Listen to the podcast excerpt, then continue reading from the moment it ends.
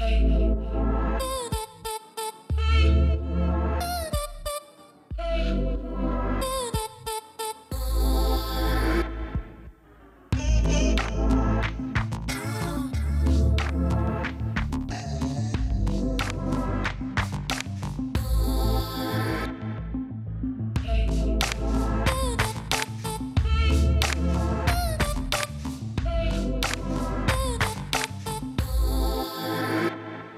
Quel bonheur de vous retrouver pour 300 millions de critiques. Vous savez qu'avec mes camarades, nous allons parler de l'actualité culturelle francophone et de cette magnifique exposition donc à la Fondation Louis Vuitton, qui est une exposition consacrée à une collection, cette fois-ci britannique. Il y a eu des collections russes, il y a eu des expositions thématiques. La collection donc euh, de la famille Courteau, donc une collection essentiellement d'artistes français, en tout cas d'artistes de la fin du 19e et du début du 20e siècle, qu'on retrouve d'habitude à Londres et qui maintenant est à Paris et qui comporte des chefs-d'œuvre absolus de l'histoire de l'art et qui sont, comme par exemple ce fameux tableau de Van Gogh derrière moi ou un bar aux Folies Bergères d'Édouard Manet, euh, qui est un peu plus loin dans une autre des salles qui sont des tableaux sur lesquels des dizaines de livres et d'analyses ont été écrites, euh, tellement ils sont magnifiques. Euh, ils inspirent à la fois la beauté et la réflexion. Donc c'est avec une certaine émotion que je complète cette introduction. Nous sommes avec donc Michel Serruti, donc de la RTS pour Michel, bonjour. Radio Télévision Suisse. Euh, Sylvestre Desfontaines, qui est là pour la RTBF. Et j'en l'en remercie. Laura Tenouji de France Télévisions. Myriam euh, de Radio-Canada. Et donc, nous sommes avec vous, Jean-Paul Clavry. Vous êtes le conseiller culturel de Bernard Arnault. Et nous sommes au cœur de cette fondation. Et nous allons parler, évidemment, euh, euh, de, de cette exposition qui est exceptionnelle. On va commencer par les instantanés. Michel, vous avez choisi qui? Alors j'ai choisi une photo de Jacques Chessé, l'auteur suisse, lauréat du Goncourt en 1973, le seul Suisse à l'avoir eu. Pourquoi? Il est disparu il y a dix ans exactement, et ses fils eh bien, ont prévu toute une euh, série de manifestations. C'est baptisé Chessé 19 pour commémorer cette disparition il y a dix ans. Voilà, grand auteur. J'ai choisi une photo d'une peinture de Luc Teumans, qui est un des grands artistes euh, belges, euh, qui va rejoindre le Palazzo Grassi pour une exposition qui va durer presque deux ans. Hmm. Moi, j'ai choisi cette capture d'écran du site Script, qui est en fait une plateforme comme euh, Netflix, mais pour les livres. Donc pour les livres électroniques. Et pourquoi je vous en parle aujourd'hui? Parce qu'ils ont dépassé le million d'abonnés. Donc voilà, si jamais ils nous écoutent, qu'ils mettent un peu plus de livres francophones. On en a besoin et c'est vrai que c'est agréable d'avoir la lecture accessible partout où qu'on soit. Voilà, et moi j'ai choisi une photo de John Mitchell, qui est une grande artiste américaine, dont vous découvrirez évidemment une salle euh, dans ce musée ou dans cette fondation et qui a vécu très très très longtemps en France. Ma chère Myriam. J'ai choisi une des œuvres sélectionnées à la Foire Papier. Foire Papier, c'est un événement qui s'adresse principalement aux jeunes euh, qui veulent découvrir l'art contemporain. C'est souvent le lieu où ils vont faire leurs premiers achats. Monsieur Clavry doit être d'accord avec moi. Lorsqu'on fait aimer l'art aux très jeunes, ils peuvent devenir de grands collectionneurs avec les années. Donc, la Foire Papier, c'est un événement qui est très festif, très agréable. Jean-Paul. Moi, j'ai choisi une photo de Cindy Sherman que je rencontre euh, à New York euh, la semaine prochaine, avec laquelle nous avons un grand projet pour la Fondation Louis Vuitton euh, d'ici 2-3 ans. Voilà, donc c'est une personnalité très attachante et une femme qui change de forme en permanence. Donc c'est ce côté un petit peu, je dirais, multiforme et créatif qui me fascine chez elle. Euh, voilà. Et aujourd'hui, elle travaille beaucoup sur la, le transgenre. Voilà. Euh, Nous allons passer donc au sommaire de l'émission et parler avec Jean-Paul Clavry donc de cette collection incroyable. La collection Courtauld, le parti de l'impressionnisme, c'est le nom de la nouvelle exposition de la Fondation Vuitton à Paris où nous nous trouvons aujourd'hui et nous en parlons dans un instant. Les talons d'or du dernier FESPACO a été remporté par La Miséricorde de la jungle du réalisateur rondé Joël Carriquesi, un film que l'équipe a vu pour vous. The Young Gods, groupe de rock suisse, sort un nouvel album après 8 ans de silence discographique et cela nous a intéressés. Instantané, invités et coup de cœur sont aussi au programme. 300 millions de critiques, c'est tout de suite. Nous commençons donc par la collection euh, Courtauld, le parti de l'impressionnisme. C'est le nom de cette nouvelle exposition qui se tient donc au sein de la Fondation Vuitton. Euh, elle est consacrée à la collection de Samuel Courtauld et de son épouse. Un des grands mécènes du XXe siècle. C'est un Anglais. Vous trouverez euh, des œuvres extraordinaires de Manet, de Cézanne, de Van Gogh. Euh, je vous laisse découvrir quelques images, une sorte de kaléidoscope, et nous allons en parler avec Jean-Paul Clavry.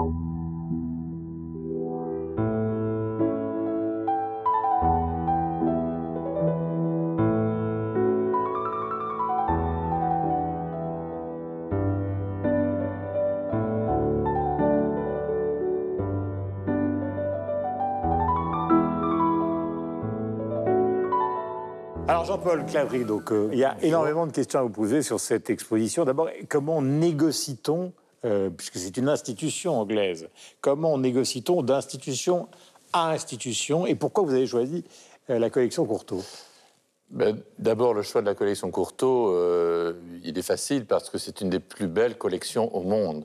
Il y a quelques collections comme ça, la collection Barnes, la collection Courtauld, la collection Philips. Donc c'est une collection extraordinaire, pas tellement importante en nombre de tableaux, mais chaque tableau est un chef-d'œuvre. Est un chef-d'œuvre, est un moment clé de l'histoire de l'art. Euh, comment ça s'est passé? Eh bien, euh, il se trouve que nous avons, j'ai des, connexions euh, amicales, je dirais de complicité avec des membres du Courtauld Institute. Et j'apprends une fois lors d'un séjour à Londres que le Courtauld Institute, qui est situé dans un endroit merveilleux, qui est le Somerset House à, à Londres, entre le Strand et la Tamise, le Courtauld Institute va fermer pour une rénovation totale. Peu Et- ce qui s'est passé avec le MoMA quand vous avez saisi Ce l'occasion qui s'est passé le avec le MoMA, absolument, Guillaume. C'est exactement ce qui s'est passé avec le MoMA. Et donc, euh, je, euh, je dis, mais qu'est-ce que va euh, devenir la collection? Bah, Écoutez, euh, on ne va pas la voir pendant... Eh bien, voilà, nous vous invitons à venir à la Fondation Louis Vuitton et à montrer à Paris, aux Parisiens, euh, l'ensemble de, ce- de ces chefs-d'œuvre. Voilà, la collection n'a pas été montrée euh, du tout en France depuis plus de 60 ans. C'était à l'Orangerie, donc euh, il y a plus de 60 ans, donc peu d'entre nous ont pu la voir. Et donc, d'emblée, il y a un grand enthousiasme de la part du Courtauld Institute. Et voilà, et nous programmons euh, cette exposition qui vient d'ouvrir euh, ici à Paris. Alors, sans flagornerie, ce qui est phénoménal, c'est qu'on trouve des tableaux, euh, vous le disiez tout à l'heure, qui ne sont pas nombreux, euh, mais qui sont incroyables. Je vais donner quelques exemples. Il y a une esquisse du déjeuner sur l'herbe de Manet que je n'avais jamais vue. Alors, je ne suis pas la référence, mais peu de personnes l'avaient vu. Il y a ce autoportrait de Van Gogh qui est une célébrité mondiale. Il y a le bar aux Folies Bergères euh, de Manet qui est peut-être un des tableaux les plus commentés du monde tellement il est intrigant, bizarre. Il a été peint par Manet à la fin de sa vie, puisqu'il allait mourir, euh, vous le savez, de la syphilis. On lui a même coupé les jambes euh, euh, à, la fin de sa vie. Donc il y a par exemple un Cézanne, on a toujours l'impression que Cézanne, c'est le sud de la France. Il y a un, très joli tableau qui représente le lac d'Annecy. Donc c'est vrai que ces deux personnages, qu'il s'agit de, lui et de son épouse, ils- ils ont fait un choix qui est quand même incroyable. Et si vous voulez, euh, Samuel Courtauld, qui était l'un des plus grands industriels au monde dans l'industrie textile, il avait inventé la viscose. Euh, donc, avec son épouse, lors de leur voyage de noces en 1901 à Florence, ils ont un, un choc émotionnel, esthétique pour la peinture, pour l'art. Et dès le début des années 20, Samuel Courtauld et son épouse Elisabeth commencent à collectionner, à acheter des tableaux, mais pas n'importe quel tableau. Ils réalisent que l'Angleterre n'a pas dans ses collections publiques et privées de, peintres impressionnistes, de tableaux impressionnistes. Le pire, c'est la considération que les Britanniques avaient de Cézanne. Ça- Cézanne était méprisé, voire euh, moqué, moqué, critiqué. Donc d'emblée, Samuel Courtauld et Elisabeth Courtauld, dès le début des années 20, vont constituer en moins de dix ans l'une des plus belles collections au monde de tableaux impressionnistes. Et ils la constituent pour eux-mêmes, c'est-à-dire euh, pour leur euh, résidence londonienne, dont on, on a des, des, Une reconstitution, des- hein, reconstitutions ici, mais aussi Samuel Courtauld euh, crée le Courtauld Fund, et le Courtauld Fund, c'est un fonds dédié à l'acquisition de tableaux impressionnistes pour la National Gallery. C'est-à-dire qu'il veut que la National Gallery enrichisse ses collections de tableaux de Monet, de tableaux de, Van Gogh, de tableaux de Seurat, et il va abonder ce courtophone et permettre à la National Gallery d'acquérir des chefs-d'œuvre, les tournesols de, de- de Van Gogh, euh, le- la baignade à Agnières de, de Seurat, des, chefs-d'œuvre absolus de l'art. Et puis, lui, en parallèle, constitue sa collection personnelle.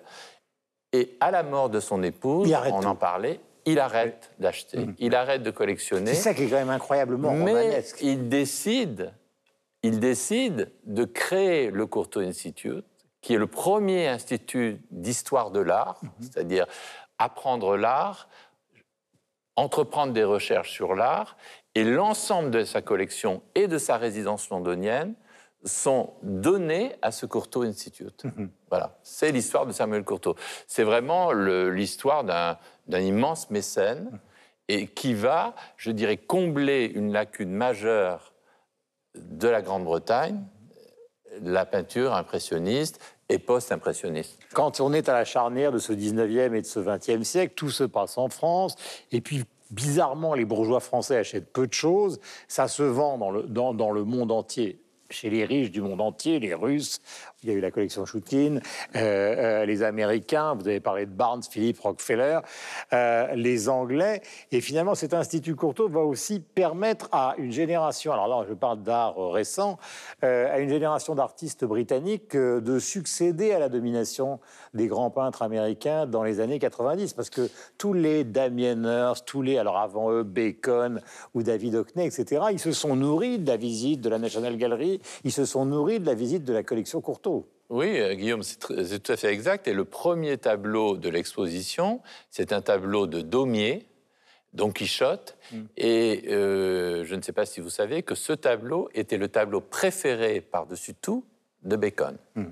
Et que Bacon venait régulièrement à- au Courtauld Institute et à euh, voir ce tableau.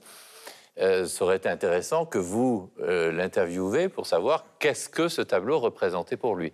Mais c'était le tableau préféré de, de Bacon. Donc, vous voyez, l'histoire de, de l'art est un long continuum et une longue transmission euh, d'émotions et de, et de créativité. Alors, avant que mes camarades vous posent des questions, il y a un tableau, bon, je ne vais pas parler du Van Gogh parce que c'est peut-être trop connu, mais il y a un tableau qui est inouï, qui est le fameux bar aux Folies Bergères de Manet, qui est un tableau euh, totalement mystérieux. C'est une évidence, c'est une jeune femme euh, qui est derrière son bar, avec une glace, des reflets qui ne sont pas des reflets, et Manet est à l'article de sa mort, lui qui va révolutionner l'art en France et dans le monde entier, justement en étant à l'origine de l'impressionnisme. C'est incroyable de pouvoir voir ce tableau ici. Oui, c'est incroyable. Ce tableau est un tableau que tout le monde connaît, mais que peu de gens ont vu. Et donc, euh, c'est assez merveilleux de pouvoir euh, faire revenir à Paris ce tableau, ce tableau qui a été créé, peint à Paris par Manet, mais qui est devenu, très vite après la mort de Manet, un tableau mondialement célèbre. Une sorte de mondialement célèbre. Une sorte de, de, de, de- manifeste, et de, de, et manifeste à la fois euh, historique, mais aussi artistique par rapport à, à l'œuvre de Manet. Et donc, euh, ce tableau va très vite devenir très célèbre. Et euh, Samuel Courtauld va l'acheter au début des années 20 et il va être en compétition pour cet achat avec le docteur Barnes. Et ce tableau, il va l'acheter extrêmement cher. Il va le payer une véritable fortune, puisque Barnes va renoncer à l'acquérir parce qu'il dit J'en peux plus, c'est trop cher. Eh bien, Samuel Courtauld achète ce tableau il va l'avoir chez lui, mais aujourd'hui, il appartient au Courtauld Institute et aujourd'hui, il est à la Fondation Louis Vuitton. Voilà, c'est un tableau extraordinaire et vous pouvez regarder sur Internet les différentes conférences, lire les livres qui sont consacrés à ce tableau. Vous ne pouvez pas savoir à quel point, au moment où, j'allais dire, l'esprit euh, a tendance à s'épaissir, à quel point des gens intelligents ont pu réfléchir à ce tableau et voir les perspectives infinies d'un homme mourant. Car en fait, ce qui était aussi incroyable à l'époque, c'est que dans notre génération, on a beaucoup parlé du sida, mais la syphilis a ravagé une grande partie effectivement, le père de Manet est mort de la syphilis. Manet est mort de la syphilis et il disait à ses proches euh, euh, J'ai des rhumatismes, c'est compliqué, etc. Donc il y, a tout ce contexte qui est vraiment incroyable. maintenant, c'est la question aussi des grands collectionneurs qui est posée dans chacun de vos pays. en Suisse, on connaît la Fondation Baylor. Est-ce qu'il y a de, grands collectionneurs suisses qui, justement, ont, réussi le pari qui a été réussi par les Courteaux, Michel? Comparaison n'est pas raison à ce qu'on dit, mais enfin, voilà, je, n'est pas à vous que je vais expliquer. On peut changer d'époque. Hein, non, non, mais même à cette époque-là, mais, mais, effectivement, la Suisse a, toujours compté des grands collectionneurs de tableaux. Pourquoi? On en avait brièvement parlé à une époque. Je pense que voilà, il y a eu des fortunes qui sont faites au début du XXe siècle ensuite en Suisse, liées à l'industrie pharmaceutique, liées au textile, liées aux machines. Donc, ce sont des gens qui ont eu de l'argent, mais ce sont des gens qui s'intéressaient à, l'art, et donc ils ont commencé à acheter. je vous disais, il y, a, des semaines ou plusieurs fois dans cette émission, parmi les premiers Picasso qui ont été vendus, bah, ils ont été vendus en Suisse, c'était en 1906, 1907. C'était, euh, peut-être Burlet, euh, le, collectionneur, qui d'ailleurs est exposé au musée Mayol à Paris euh, ce, printemps. Mais il y a eu Hannoser, il y a eu Rosengart, il y a eu Hoffmann déjà, le, grand-père de, Maya et Vera Hoffmann. Euh, qui a donc une fondation en Arles. Il, y a, deux fondations, une ah bah, en, en Absolument, euh, exactement. Euh, Beyeler, bien sûr, qui était marchand d'art et mécène, et puis qui a donné ensuite la fondation qu'on connaît.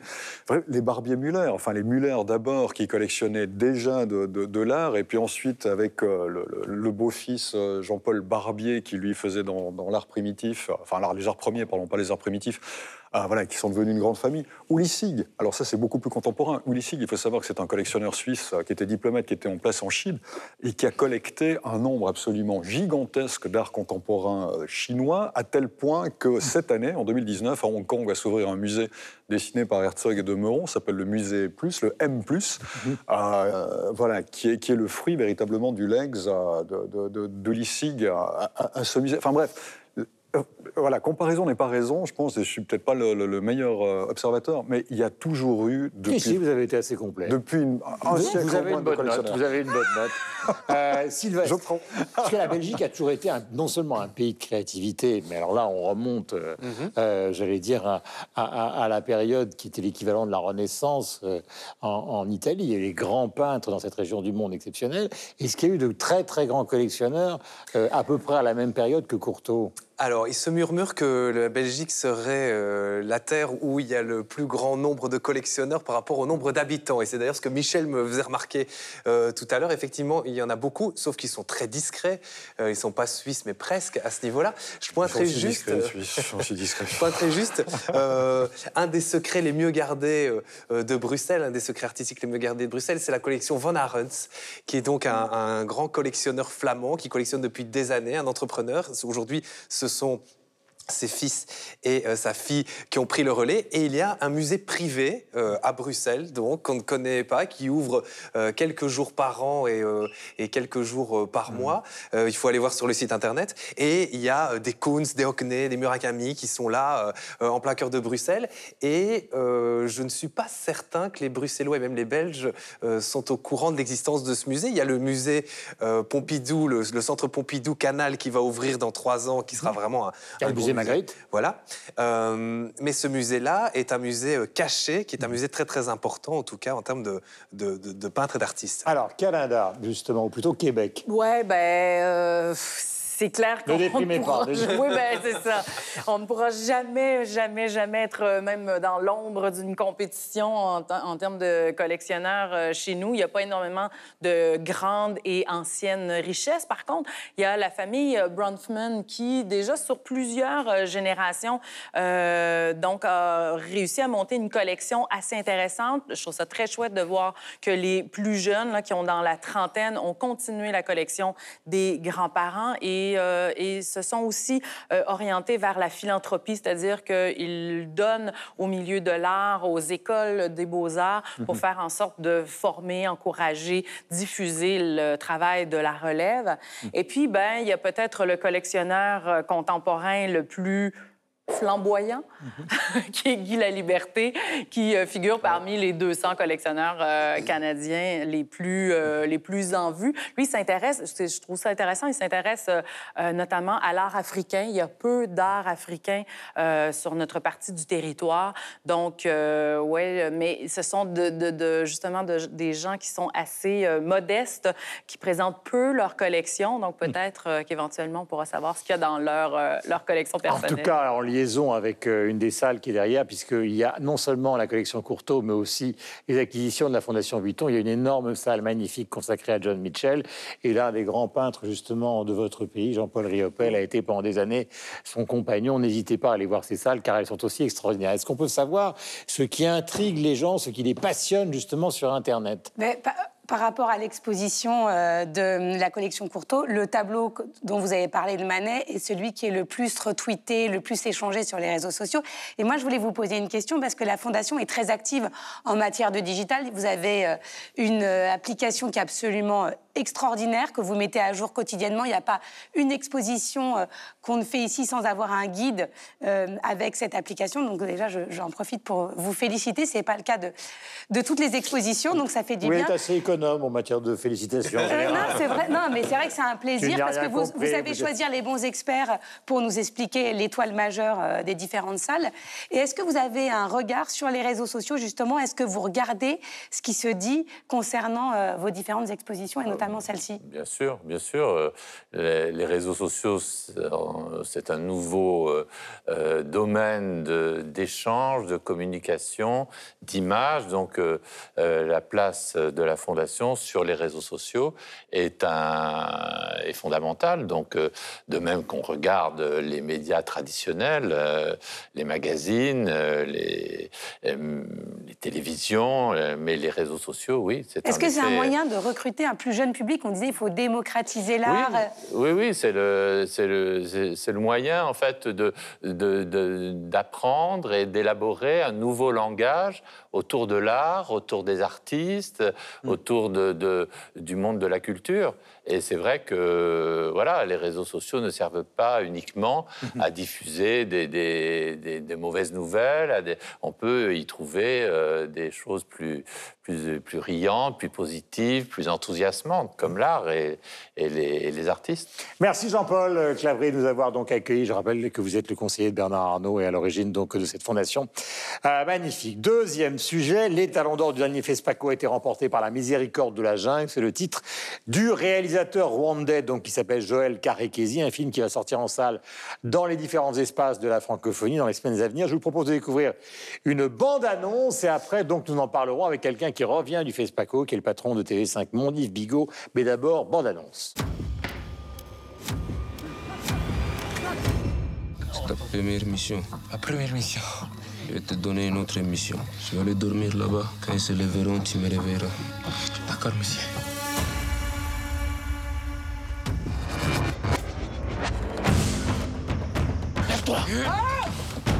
M'ont pas réveillé.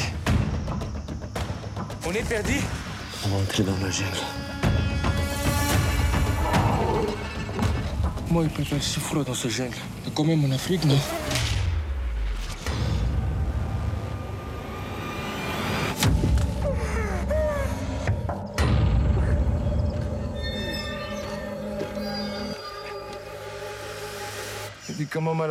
Je suis désolée, nous n'en avons pas. Descendez vélo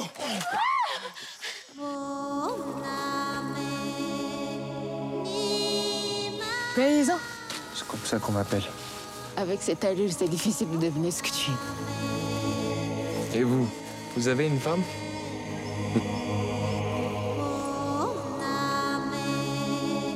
De ce côté-là, les Congolais, les Angolais les Zimbabwéens. De l'autre côté, les Rwandais. Toujours peur, sergent. Et puis pouvoir distinguer l'innocent du coupable. Voilà ce qui me fait peur. Alors le FESPACO, on en a parlé euh, les semaines précédentes, euh, c'est le grand festival du cinéma euh, en Afrique. Vous en revenez, mon cher Yves. Est-ce qu'on peut parler de cette distinction de ce film? Alors, l'étalon d'or, hein, l'équivalent de la Palme d'Or euh, à Cannes, a été remporté, vous l'avez dit, par La Miséricorde de la jungle, un film qui a été euh, déjà euh, présenté au Festival de Toronto, hein, euh, chez vous, au, Canada, au Festival de Namur, Sylvestre aussi, et donc qui remporte le FESPACO. Et je dois dire, tout à fait légitimement. C'est un film très impressionnant. dont le personnage principal, en fait, est la forêt. Euh, incroyablement euh, présente euh, en permanence. Alors l'histoire hein, se passe au Kivu, donc dans cet endroit de l'est de la République démocratique du Congo, où se déroule la guerre la plus tue du XXe et malheureusement du XXIe siècle. hein. On estime entre 10 et 15 millions de morts hein, en 25 ans. Là, l'intrigue se passe en 1998 ou 98, comme on dit euh, en RDC, puisque c'est l'ancien Congo belge. Euh, le film a été euh, tourné juste de l'autre côté de la frontière, mais les paysages sont les mêmes, hein, au Rwanda ou dans euh, la forêt des Virunga euh, en, en Ouganda. Mais vraiment, la, la- la forêt et les paysages sont euh, le premier personnage euh, du film, même si les deux personnages principaux sont euh, très importants aussi. Alors, de quoi s'agit-il hein? Ce sont deux soldats de l'armée euh, congolaise qui en fait sont égarés, qui perdent euh, les bataillons euh, dont ils font partie et qui se retrouvent pe- perdus dans, dans- dans cette immensité. Euh, et, et un des personnages résume très bien euh, cette euh, situation. C'est, euh, il dit, mais comment distinguer l'innocent du coupable? Et c'est terrible parce que on voit des gens qui s'entretuent, qui se tirent dessus, et sans être bien certain de qui ils tuent, de contre qui ils se battent. D'ailleurs, personne ne sait quelle est la véritable raison euh, de cette guerre. Donc on est dans euh, quelque chose de, de- de- du plus terrible de l'humanité, hein, euh, d'une certaine façon. Vraiment, c'est un film euh, très euh, prenant. Euh, pour, euh, pour le Et très beau plastiquement, semble-t-il. hein. Magnifique, euh, magnifique Ouais. cinématographie, hein, où l'obscurité, euh, la douleur, la mort, le tourment hein, euh, sont euh, omniprésents euh, en permanence. Deux très bons comédiens, hein, euh, Marc Zinga et Stéphane Bach, euh, deux comédiens euh, Alors. formidables. Et donc on suit évidemment euh, leurs aventures et avec cette inquiétude qui est la leur, mais qui est logique dans, dans un monde où il n'y a pas de repères, où ils sont euh, perdus, où ils en viennent à penser que c'est peut-être euh, ce qui leur arrive et peut-être un châtiment euh, divin pour les exactions qu'ils ont commises. Parce que les deux camps commettent des exactions et sans vraiment savoir ni pourquoi, ni sur qui. Alors, oui, ils savent comment. Mais donc, c'est c'est terrible. C'est une plongée dans vraiment la, la noirceur de ce conflit terrible. Vous l'avez vu Je l'ai vu, je l'ai apprécié. Je pense qu'on on pourrait partager nos notes. Yves, à, peu- à peu près les mêmes réactions sur ce film-là. J'ajouterais que dans ce film de guerre, il y a énormément de tendresse.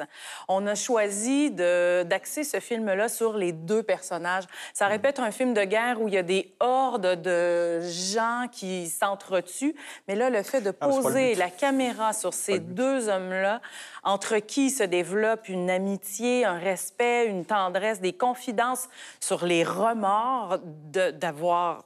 Mon Dieu, je suis, émue encore par ce film-là, euh, qui vivent énormément de remords de, de, de tout ce qu'ils ont vu, de tout ce qu'ils ont vécu, de tout ce qu'ils ont fait d'horrible. C'est, je trouve, là, le, le, le grandiose de ce Hmm. film et de ce choix du réalisateur qui lui-même est rwandais hein, au moment où toutes les caméras euh, de journalistes des médias du monde entier ont dû quitter la région parce que c'est beaucoup trop dangereux d'y être. Ce film-là arrive tout à fait à point pour nous rappeler cette guerre interminable. Et qui se un poursuit, hein. film et qui se poursuit. Vous l'avez vu à Namur aussi? Pour moi, c'est un film sur la peur euh, et c'est un film sur l'être humain face à la peur, face à ses Oui, peurs. Et c'est accentué euh, et c'est très bien fait par le côté visuel, de- parce que c'est très compliqué de pouvoir filmer une densité verte comme celle-là et lui amener une subtilité. Et c'est aussi un film qui joue sur ses peurs, notamment au travers de- du travail sur le son.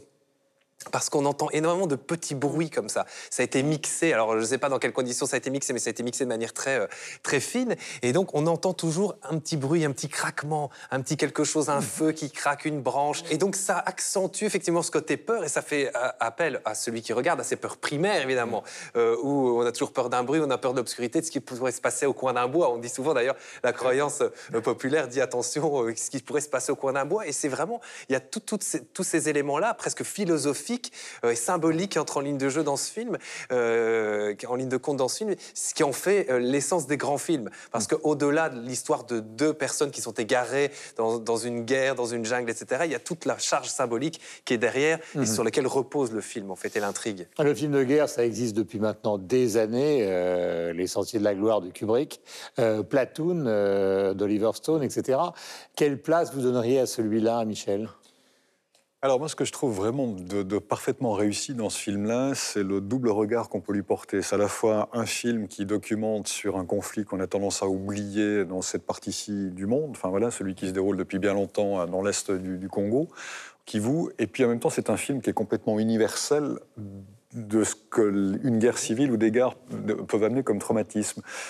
Et l'utilisation de la jungle, alors c'est rigolo que toi tu l'aies perçu comme ça. Moi, au contraire, je l'ai perçu comme un espace de rédemption, la jungle. D'où le titre, la miséricorde peut-être de la jungle. Rédemption, pourquoi? Parce que parce que c'est la période pendant laquelle il y a introspection, il y a euh, exorcisation, et puis il y a rédemption à la fin. Et du coup, le réalisateur a sorti ces deux protagonistes de la réalité de la guerre, dans laquelle ils n'ont pas le temps justement de se poser ces questions parce qu'il faut, euh, voilà, il faut combattre.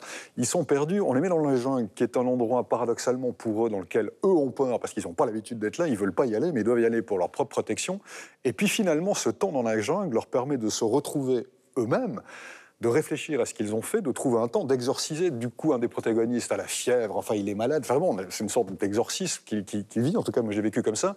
Et puis, au fil. Michel, ils retrouvent leur humanité. C'est ça. Et ils se retrouvent les deux, ils retrouvent leur humanité. Et à la fin, lorsqu'ils sortent de la jungle, les destins, je ne vais pas faire, le- je, je vais pas raconter la fin, mais les, les destins sont différents pour l'un et pour l'autre. Mais chacun retrouve quelque chose qui lui permet d'être en paix avec lui-même dans, dans- ces différentes fins. Et la jungle joue ce rôle, comme Yves le disait, de personnage presque rousseauiste, dans la mesure où on retrouve son humanité au contact de la nature, humanité qu'ils avaient perdue dans le cadre du conflit. C'est un très beau film. Et du, du Rousseau inquiétant. hein. Oui, un petit peu quand même.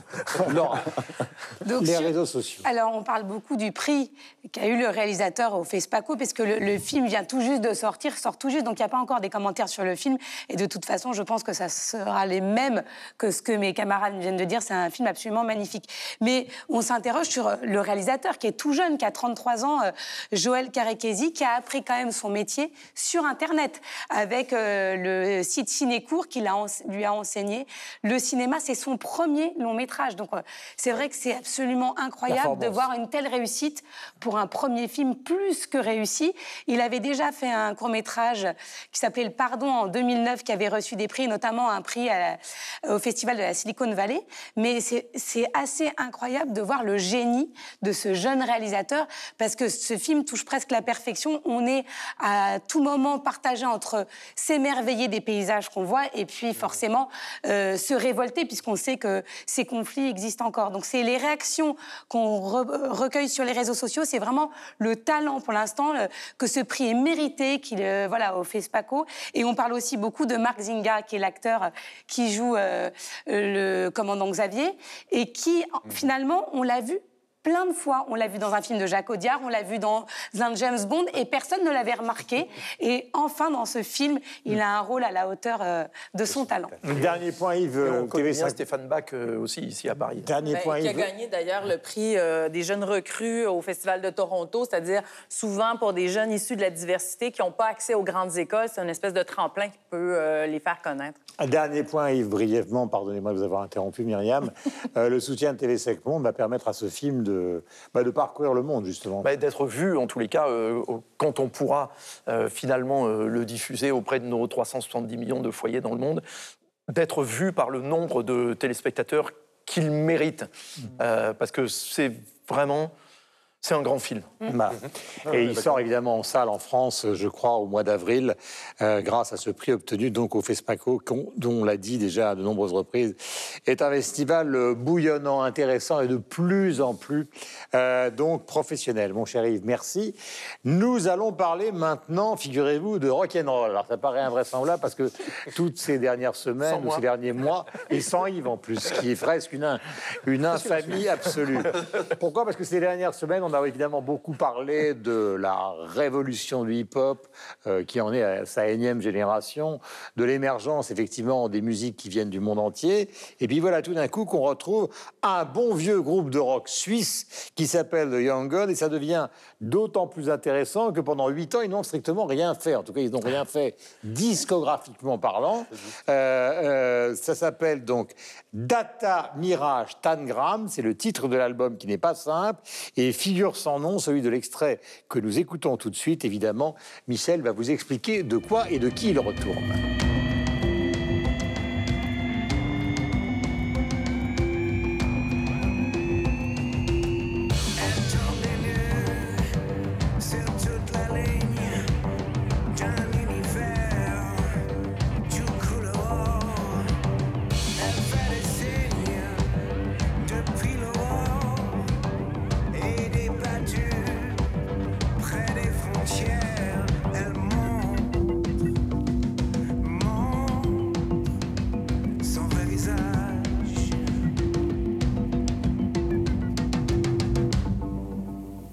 Estelle, bonjour. Merci de nous avoir rejoints. Michel, qui sont les Young Gods et pourquoi ce silence, ce retour?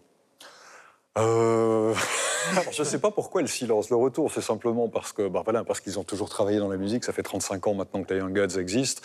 Et puis ils avaient fait une, je sais pas, une sorte de pause. Enfin, la musique est peut-être, en tout cas, l'act- l'activité discographique, on va dire, est peut-être moins importante euh, ou a été moins importante pour eux pendant ces neuf dernières années, entre le, le- le dernier disque qu'ils avaient fait. Mhm. Mais soyons 2010 et clairs, est-ce que c'est, ça fait partie de la scène underground ou est-ce que ce sont des gens qui sont très très connus en Suisse? Alors, c'est un groupe qui est devenu extrêmement connu, c'est une fierté nationale, les Young Gods, véritablement, et c'est un groupe aussi qui est, il faut le dire, voilà, qui est extrêmement connu à l'international.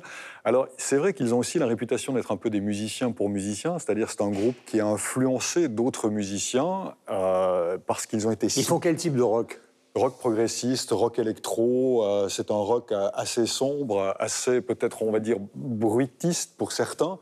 Mais Un c'est peu du Brian Eno mélangé. euh, Bon, il y a un peu de Kraftwerk, on va dire plutôt, plutôt de ce côté-là. Mais c'est voilà, il faut savoir qu'en 1987, quand ils ont sorti leur premier disque, c'est ça qui est important à savoir avec eux. Ça a été, ça a été le, magazine Melody Maker, âme, qui a disparu en 2000, mais qui était voilà, un magazine euh, extrêmement, extrêmement important avait euh, décerné le titre de, de- voilà, de l'album le plus influent de l'année en 87. Depuis, avec le recul, c'est un, vraiment un album majeur des années 80, de- hein, la musique des années 80, avec l'album des Young Gods.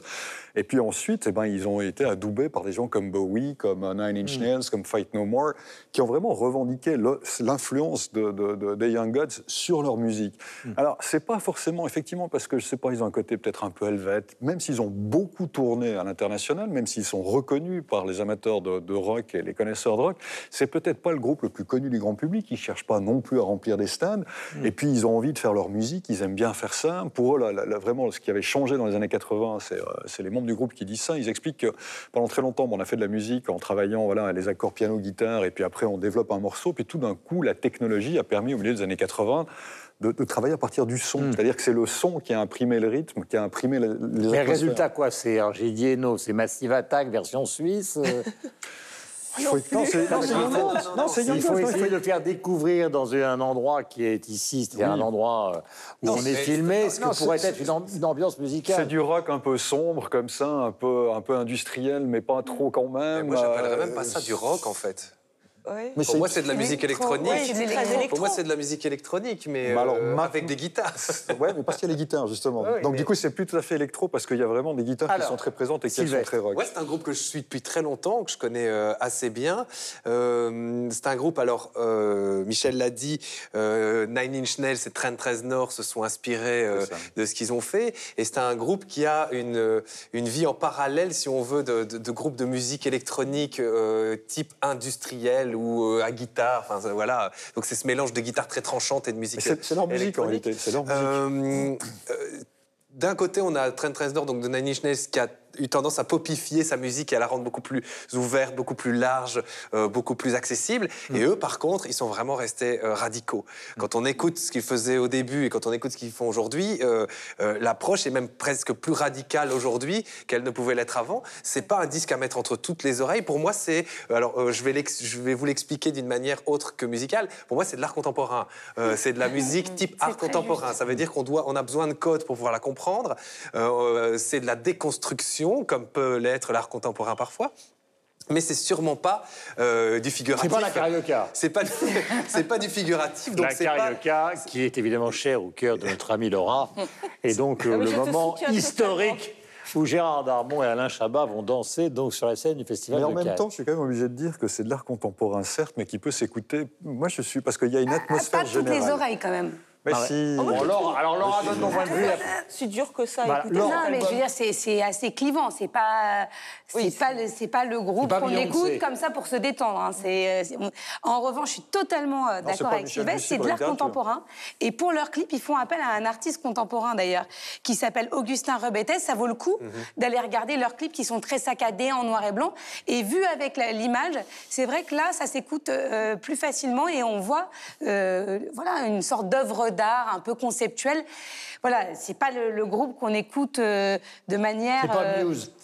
Non, Non. Ah non, même Mamie, si, non. même s'il y a des accents de Muse dedans, il y a de la guitare tranchante, oui. il y a de la musique électronique, mais ce serait du Muse déconstruit. Ce serait, ce qui est- ce qui C'est c'est a des accents des Young Guns. Ouais, voilà, Mais mais ce si qui est- Muse est figuratif, alors les Young Gods sont art contemporain. Mais mais- ce qui est fascinant chez eux, c'est qu'ils se sont, ils expérimentent. C'est aussi Oui. pour ça qu'ils se sont fait connaître euh, des musiciens. David Bowie, qui adorait expérimenter, il les citait en exemple. Et même eux, ils racontent toute leur démarche, toujours de jouer avec les samplers quand c'est arrivé.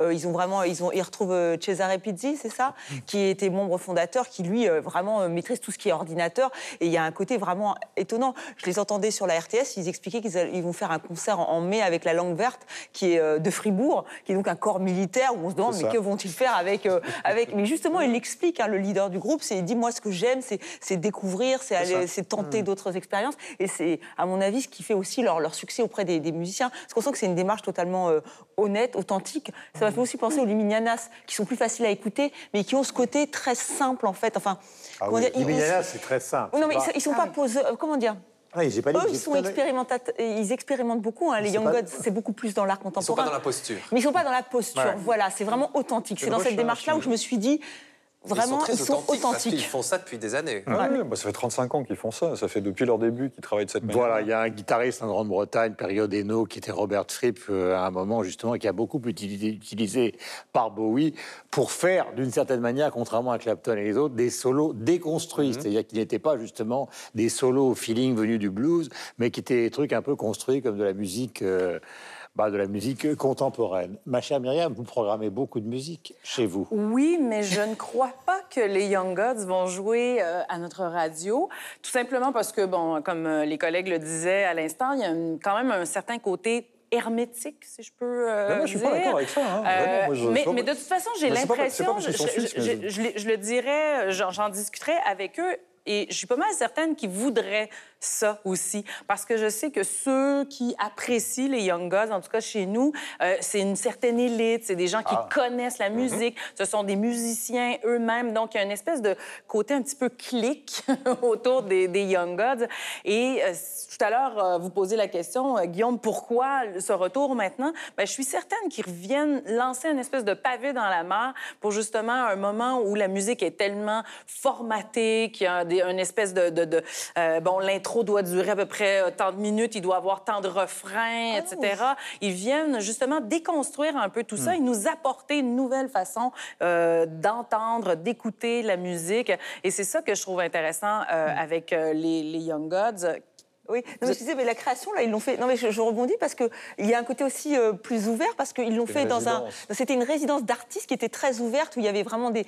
euh, des Un festival de jazz sais- de QI. Exactement, euh, des- un festival de vignerons. Enfin, vraiment, on sent. non, de jazz. De, de jazz, oui, mais dans un. Dans un voilà, qui est avec les vignerons, pardon, avec les vignerons. Et, et, et ils disaient qu'en fait, ils s'étaient installés là, ils ont commencé à, jou- à jouer, à composer, à, à improviser. Donc, il y avait, je pense qu'il y avait plus une démarche très artistique. Un- mais un- juste, un, euh, juste un petit mot, parce que mes amis à QI vont quand même beaucoup rire. Le festival de jazz de non, c'est un festival Pardon. qui se passe à QI, à côté de Lausanne, au milieu des vignobles dans le Lavaux. C'est très beau, mais en même temps, c'est un festival musicalement qui est, qui est très joliment Mais je pensais que c'était organisé par les, par, justement par les C'est vignerons. c'est des bénévoles, c'est des ça. amateurs qui font Hmm. ça, effectivement, Ouais. mais il n'en demeure pas moins que la, la- la programmation fait appel à des. Enfin voilà, c'est une très jolie programmation et de très pointue, très internationale. euh, Et, et ils ont effectivement eu un caveau à disposition pendant un certain temps où ils ont pu interagir avec le public, donc les Young Gods.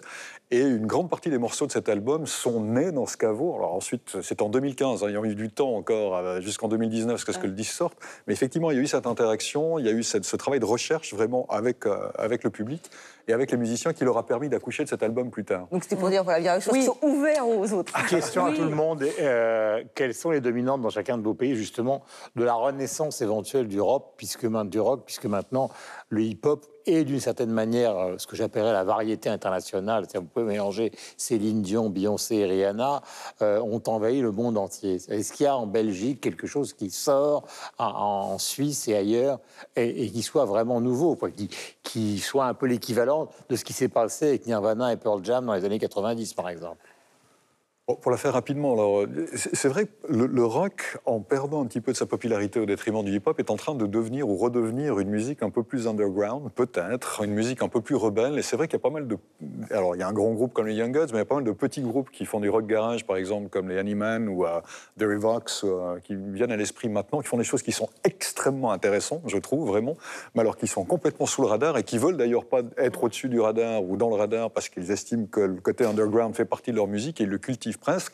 Donc il y, a- il y a ce côté-là. Là, il y a un vivier qui est très important dont on n'a pas forcément connaissance, qui est un petit peu comme le rap finalement, à une époque où qui était lui sous le radar et puis maintenant qui est en Moi, train je- de passer au-dessus. C'est- pareil en, En Belgique. Belgique. C'est exactement pareil. Je pense à deux groupes, par exemple Romano Nervoso et euh, Black Mirror, qui sont deux groupes de rock pur et dur, mais qui sont des groupes qui euh, euh, sont aujourd'hui dans l'underground comme l'étaient les groupes de rap avant. C'est exactement le, la, la même chose qui, qui se produit. C'était très intéressant ces cycles. Quand on vit assez longtemps, on se rend compte que les cycles musicaux commencent à vraiment euh, euh, avoir une, une- une- une réalité. Et c'est le cas aujourd'hui. Et à un moment donné euh, ou à un autre, c'est-à-dire dans 5 ou peut-être 10 ans, eh bien, le rock va finir par revenir. Ah ouais. Enfin, le, le- les mélanges, le, le- le ra- le rap et le rock vont se remélanger, et puis le, le rock ressortira, et puis le rap repartira sans doute dans l'underground. Donc il y a vraiment euh, euh, ces mouvements euh, toujours matinés, ça c'est important aussi, et je pense que c'est signe de l'époque, de touches de musique électronique, parce que la musique électronique est partout maintenant, dans Ouais, le rock non, alors- et dans le rap. Pas totalement d'accord parce que nous on a le Villejuif Underground qui est donc underground et ça c'est vraiment du rock, hein, du rock, du pur. Mais alors eux ils sont pour le coup très underground. Villeju- Villejuif, Le en- Villejuif Underground. Alors pourquoi ils ont choisi ce nom? Pardonnez-moi cette expression un peu Eh ben c'est du rock, mais alors vraiment du rock, euh, j'ai envie de dire à, à l'ancienne, hein, vraiment c'est du gros son comme ils disent de, de rock avec euh, à, à coups de guitare. Alors et Nathan et le chanteur est, est australien, c'est lui qui écrit les textes assez poétiques, mais alors c'est vraiment, je vous invite à écouter. Alors c'est leur, leur deuxième album vient de sortir, mais quand je les ai rencontrés, ils étaient au bord de la rupture, mais ça aussi c'était très rock. Et eux, alors mais c'est dans la démarche même est rock et c'est ce qui m'expliquait. Alors peut-être parce qu'ils n'ont pas le moyen. Et par exemple ils vont chercher des, des instruments sur le, comme ils disent, ils vont renarder. Alors je dirais pas sur internet, renarder, vous savez, c'est donc chercher les, les bons vieux instruments. Parce que je disais que le son était un peu, si vous allez l'écouter, c'est un peu crade. C'est comme ça que je dirais, ça fait un peu Ouais. garage, euh, voilà. Et donc, ils me disaient, bah, ils n'avaient pas le choix, ils n'ont pas, ils ont pas les moyens. Et eux, ce qui les amuse, c'est de monter sur scène, d'être ivre-mort et de- d'y aller à fond. Et là, je me dis, moi, et je leur ai dit, ça, finalement, c'est ça le rock. Mais je suis pas sûre qu'ils aient une très très longue carrière. Ben, justement, tout à l'heure, euh, Sylvestre parlait de ces espèces de cycles. Je pense que justement, c'est pour trouver une espèce d'équilibre entre les deux. Quand le rap devient très pop, très populaire, ben, ça prend une frange de musiciens qui sont là pour Faut essayer de mettre que un... Snoop Dogg est grand-père, quand même. Ce qui paraissait quand même il y a, il y ça, a- ça il y a 20 ans assez, assez bizarre. Mais, mais ça prend toujours une espèce de frange de musiciens qui vont apporter euh, un, côté un peu plus subversif, un petit peu plus garage, comme disait euh, Estelle. Euh, et oui, il y en a de- de- des plus jeunes qui, justement, commencent à... Même si on a beau crier que le rock est mort, il y a les Hubert Lenoir avec son espèce de- d'énergie un peu euh, rock and roll, même si sa musique n'est pas tout à fait rock. Il y a Mais les Lydia concerts, qui- oui. oui, exactement. Son attitude est rock. Il y a Lydia Kipinski aussi, qui est une, une guitariste, une chanteuse euh, qui fait rien là, pour aller vers la pop. Donc, je pense que c'est juste euh, de, de trouver des équilibres dans le paysage euh, musical. Il faut dire, je terminerai avant les coups de cœur là-dessus, qu'il y a un problème de génération. C'est qu'effectivement, le rock a été tellement dominé par des gens qui sont malheureusement, j'allais dire, encore vivants, à part Bowie qui a disparu. Les Stones tournent, euh, tous ces grands groupes existent encore, ACDC et les autres. Donc il est beaucoup plus difficile de rénover une génération entière quand vous avez encore euh, sur Terre des gens qui remplissent des stades dans le monde entier, YouTube, etc., etc. Coup de cœur, ma chère Estelle. Alors de la musique encore, là, de l'électropop avec Almeria, je vous en avais déjà parlé, on attendait leur premier album. Mhm. Il vient de sortir, le titre noir, noir comme la pochette de l'album que vous devez voir. Alors qu'ils sont allés le, le composer, en tout cas ils se sont inspirés euh, de l'univers du désert d'Atacama, donc euh, très solaire. Mais voilà, ils ont choisi ce côté noir, noir, le titre de ce premier album que je vous conseille vivement. Myriam. La discussion sur l'appropriation culturelle n'est pas terminée et il y a un documentaire qui s'appelle Le page au soleil à l'origine de Kanata. Ça prend l'affiche à la fin du mois. Et cet autre repas, il nous amène donc en coulisses de la création de cette euh, pièce de théâtre, Kanata, dont on a tellement parlé. Et ce qui est intéressant dans le point de vue de la réalisatrice, c'est euh, qu'elle donne la parole aux acteurs de la troupe du soleil qui viennent d'un peu partout à travers le monde et à qui Robert Lepage a demandé de- d'essayer de, faire un lien entre eux, leurs propres origines comme immigrants, et, euh, et le récit des Autochtones. On va voir si le débat va se clôturer là-dessus ou s'il va s'échauffer encore plus à la sortie du documentaire. Michel. Un festival du film qui débute euh, le 5 mars jusqu'au 13. C'est Vision du réel, c'est à Nyon. C'est l'un des 4-5 plus importants festivals du film documentaire au monde. 160 films à peu près, 60 pays, 44% si je me rappelle bien de production euh, féminine pour ce festival. Et puis en plus, au début du, euh, début du mois d'avril, je vous ai dit le mois de mars, 5 avril au 13 avril, pas 5 mars. Et puis au début du mois d'avril, eh bien, le printemps et le lac sont si beaux du côté euh, de la rivière, à Vol- euh, du côté euh, du bord des Léman. J'ai arrivé. Sylvestre.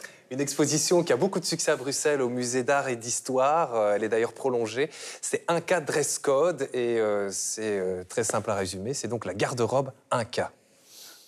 Une revue trimestrielle, toute nouvelle, Zadig, d'Éric Fotorino, qui a déjà fait un, qui est Qui est absolument l'ancien patron génial. du monde.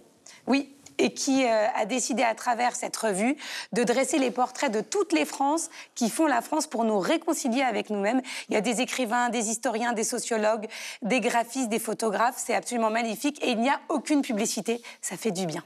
Voilà, et moi je voudrais rendre hommage au cinéma Le Marignan qui a été détruit, car tous ceux qui aiment le cinéma à Paris euh, ont été un jour ou l'autre voir des grands films sortir donc euh, sur les écrans du Marignan. Espérons que cette salle réouvrira après les dégâts donc des semaines Merci mille fois d'être venu nous voir sur l'antenne euh, de TV5 Monde pour 300 millions de critiques. On se retrouve la semaine prochaine et profitez de cette exception euh, qu'est l'exposition Courteau, ici même à la Fondation Louis Vuitton dans le bois de Boulogne. Merci et à bientôt.